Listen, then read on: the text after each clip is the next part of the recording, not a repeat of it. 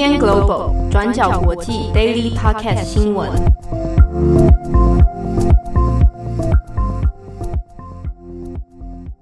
Hello，大家好，欢迎收听 UDN Global 转角国际 Daily Podcast 新闻。我是编辑七号，我是编辑惠仪。今天是二零二零年十二月一号，星期诶，今天星期几？星期二。好，OK，Thank you。已经过到不知道今天适合你。没有，天天想说今天会不会是星期五啊？你说每一天都是星期五，好可怕。好，今天已经来到十二月了啊！十二月，我们这个二零二零年就剩下一个月了，大家努力加油撑过去啊！那今天十二月一号呢，帮大家更新几则重要的国际新闻啊。第一则，我们先来看美国。美国呢，现在选举后续，当然还是来跟大家更新一下啊。好，那之前有选举争议的两个州，亚利桑那州和威斯康星州，都在美国时间的十一月三十号已经确认了选举结果啊。之前有这个计票争议嘛？好，但是两个州的选举结果都还是确定拜登是胜选的。好，那这个结果出来之后，大概其实川普要翻盘的希望是非常渺茫啊。那川普的团队呢，目前也还是承诺说。有关于相关的选举诉讼仍然会持续推进，好，但诶，就整体结果来说，应该是不大有机会了哈。好，那这个拜登在得到这两周的选举确认之后呢，当然，其实现阶段来讲，我们之前有讲到，已经在做相关的交接工作了嘛。好，那同日，其实拜登这边已经在收美国总统的这个总统每日简报哈，就是 President Daily Briefing。简称叫 PDB。好，我讲一下这个这个简报的是的意义哦。呃，通常来讲，就美国总统的角色而言，他每天早上都会去收到一份专门给总统的这个新闻的 briefing 哦。呃，其实讲起来，它虽然是新闻 briefing，它其实它内容上面是由国安单位，包含 CIA 啊等等单位所整理出来的几个重大的相关资讯跟消息，那专门给。总统来做简报哦，那这个简报的内容呢，可能会在十页到十五页左右不等。好，那内容是涉及到高度机密，那会由国安单位啊来做一个整理。那包含说，可能最近过去二十四个小时之内呢，所发生的几个重大的事件，那甚至是包含说，可能台面上并没有在进行的，啊，没有公开的一些秘密行动啊，它的结果等等。好，那拜登跟贺锦丽呢，两个人也已经开始在收每日的这个总统简报了。那拜登目前是，他当然因为还没有进驻白宫嘛。好，那拜登目前是在德拉瓦州的家中来听取这一份简报。好，那因为这个简报其实涉及到国家机密哦，所以其实要做一些相关的安全措施。那包含比如说，他可能是要用纸本的方式做 briefing，那也有可能是会用单独独立的一份，可能是 iPad。然后来来做这个报告哈，那同时拜登的住家现在也已经有做翻修跟强化，好，就主要是怕这个泄密啊。那贺锦丽呢，她因为原本的这个住家它是集合的住宅大楼，公寓式这种，好，所以没办法在他的大大楼里面进行这个 briefing，所以呢，她要改去到这个国家的相关政府单位啊，商务部去听取这份简报。好，我们这边讲一下这份简报。当然，就是你看，拜登跟贺锦都已经在收这样的 briefing 了。那其实基本上，呃，关于大选的争议哈，那有关于到底总统是谁，这个已经其实在行政单位上面就已经在做相关的交接了哈。那我们这边来讲一下这个 briefing 里面的一些可能内容跟它的形式啊。好，因为这一份简报其实它在美国总统的历史上已经行之有年了，那会跟。这个会针对总统个人来量身定做，比如说有的总统他特别喜欢什么样的内容形式，或者他特别关注哪几个话题，啊，他或者简报的方法。那比如说川普个人呢，根据美联社的报道啊，川普个人比较喜欢不要用大量的文字报告的形式，啊，他比较想希望看见的是各种图表，啊，这感觉起来好像蛮商业界人士的方方法的。那他会希望说有一个人会来做口头的简报，不要让他只是一个人在那边阅读。好，这个是川普的形式啊。那拜登自己，因为他其实过去在当副总统的时候就有几次的相关经验了。那有的时候呢，如果是在这个白宫里面做 briefing 的时候，除了总统本人以外，有时候可能会有副总统在场，或者国安顾问等等几个重要人士哦。那同场不会，原则上不会超过十个人，所以它其实是蛮核心、蛮紧密的一个呃相关资讯哦。那大家如果可能最近注意到，就是奥巴马有出了一本他的新的书，叫《应许之地》啊，有关于他的总统任内的相关回忆嘛。那在这本书里面，其实也有特别提到 PDB 这个 briefing 的事情。那奥巴马的妻子啊，Michelle 奥巴马，他就有说，因为这个内容里面大部分涉及到，比如说恐怖组织啊，比如说各种呃动乱情势，那还有美国所采取的一些行动等等，所以他把它形容成这一个 PDB 这个 briefing 呢，是一本死亡与毁灭的呃相关刊物啊啊，大概十几页这样子。好，那第二则新闻呢，我们来关心一下疫情间的亚马逊森林。那在三十日公布的官方数据里面就显示呢，亚马逊森林呢，在过去一年的砍伐的速度呢，其实又在增加了。那这一次的增加是创下了十二年来的最高。从二零一九年八月到今年的七月呢，总共就有一万一千零八十八平方公里的森林就是被摧毁了，比起去年增加了九点五趴。换句话说，一万一千平大概是一个什么样的概念？其实也就是相当于三分之一的台湾在这一年里面都不见了。那我们相信大家应该都有一些印象，像是在去年八月的时候，亚马逊森林就大火嘛。然后那个时候，各国的领袖们，包括一些环保组织，其实就站出来去批评了巴西的总统博索纳罗，说他正在伤害我们的地球之肺亚马逊森林。面对这些批评呢，博索纳罗那时候其实是不开心的。他说：“大火明明就是天灾，根本就不是人为，所以你不能把这件事情归咎于人祸。”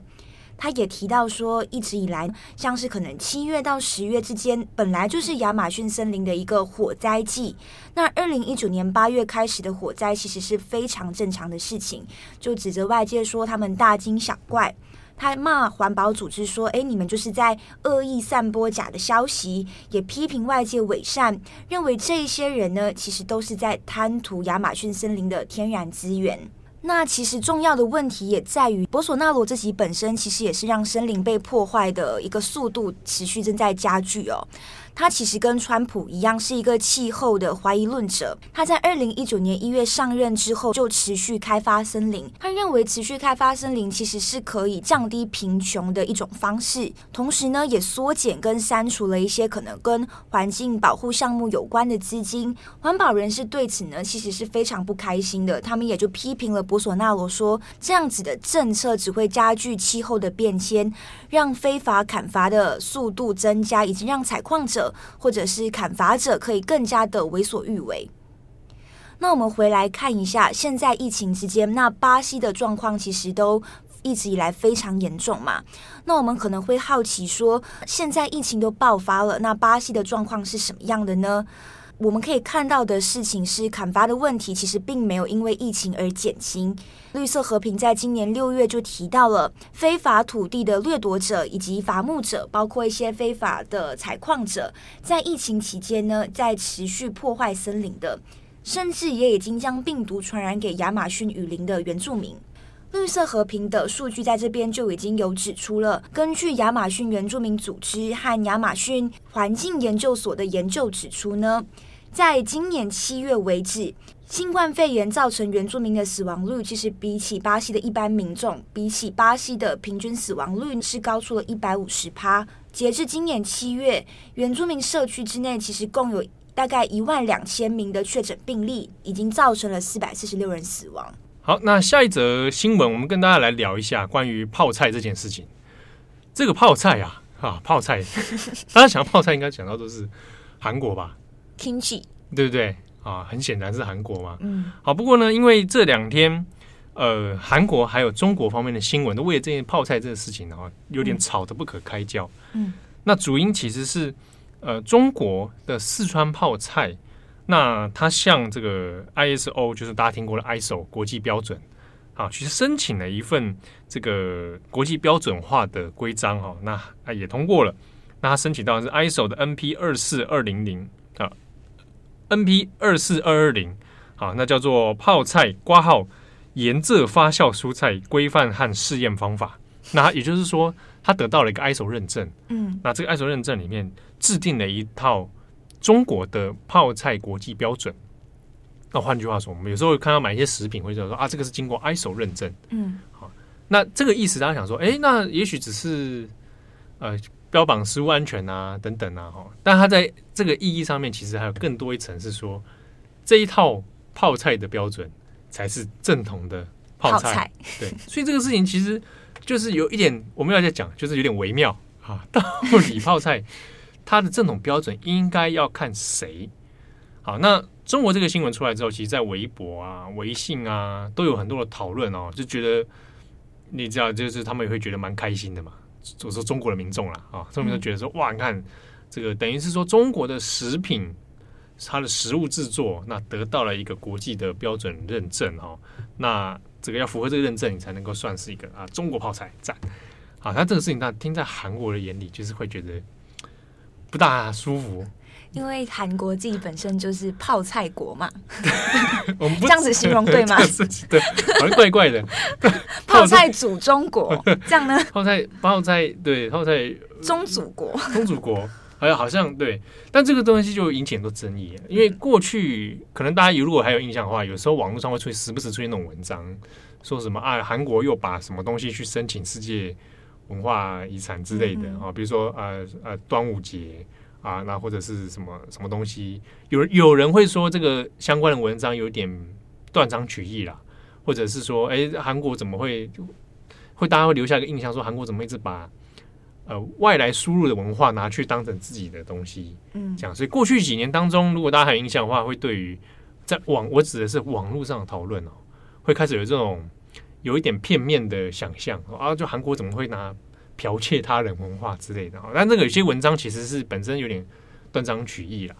好，不过因为这个事情的确在韩国里面有引起一些讨论，就是，诶，那这样子是不是意思是说泡菜的国际标准？都要按照中国的来，好，那这个在就韩国的角度而言，会觉得有点 不是滋味哦。所以相关其实讨论在韩方、在中方的网友上面就开始有一些论战。那战到因为最近你知道欧美要进入放假阶段了，嗯，好，那就没什么新闻，还要没什么新闻在做，对不对？所以 BBC 也做了一条还蛮大篇的，在讲说哇，这 Kimchi 就引起了 China 跟 Korea 之间的这个 fighting 啊。好，那这个 fighting 里面其实有我看一下南韩的方面的说法，因为官方的农业部其实有讲，他说他有出来强调一件事情，这一个中国申请的 ISO 认证并不适用于韩国泡菜。换句话意思就是说，韩国泡菜是韩国泡菜，你那个中国四川泡菜是中国四川泡菜，对，同样都是泡菜，但有各同不同的表表述，对对对，不同的表述，对不对？啊，那 那韩方是说那个东西其实跟韩国泡菜是呃两码子事啊。那韩国也也在强调是说，他在二零零一年的时候就已经有申请了韩国泡菜的自己的认证啊，他用这个方式来做做区别。那大家想说，那那当初那个 ISO 认证是怎么回事？啊，因为 ISO 认证它其实呃国际上应该我没有记错的话，一百四十六个会员国参加。好，那你说有没有台湾？当然是没有啊，没有在 ISO 里面被被划成中国的一部分了。好，那在这个 ISO 认证里面，还有提中国的提出这样提案，最后投票的几个国家哦，包含中国之内之外呢，还有伊朗、土耳其、印度、塞尔维亚。好，那这个 这个里面唯一的印度呃唯一的亚洲国家是印度啊。好，那就是有人会觉得说，那这个投票好像怪怪的啊。对啊，所以觉得会有一点点不大具备公信力或之类云云啊，没关系。好，那韩方这边当然是强调说，因为他过去其实已经有一套自己的标准了，所以跟这个东西是是两码子事哦。不过我们这边讲一件事情，就是近几年其实关于南韩的泡菜跟中国之间的一些问题哦，比如说那泡菜的源流，因为有几种说法嘛啊，有说啊那个是其实是中国呃的饮食习惯里面传入到韩国。然后在这韩国才变得发扬光大，好，所以有的人就觉得说，那那个东西泡菜是中国发明的，啊，因为中国也有它也有朝鲜族啊，啊，那中国也有这种呃腌制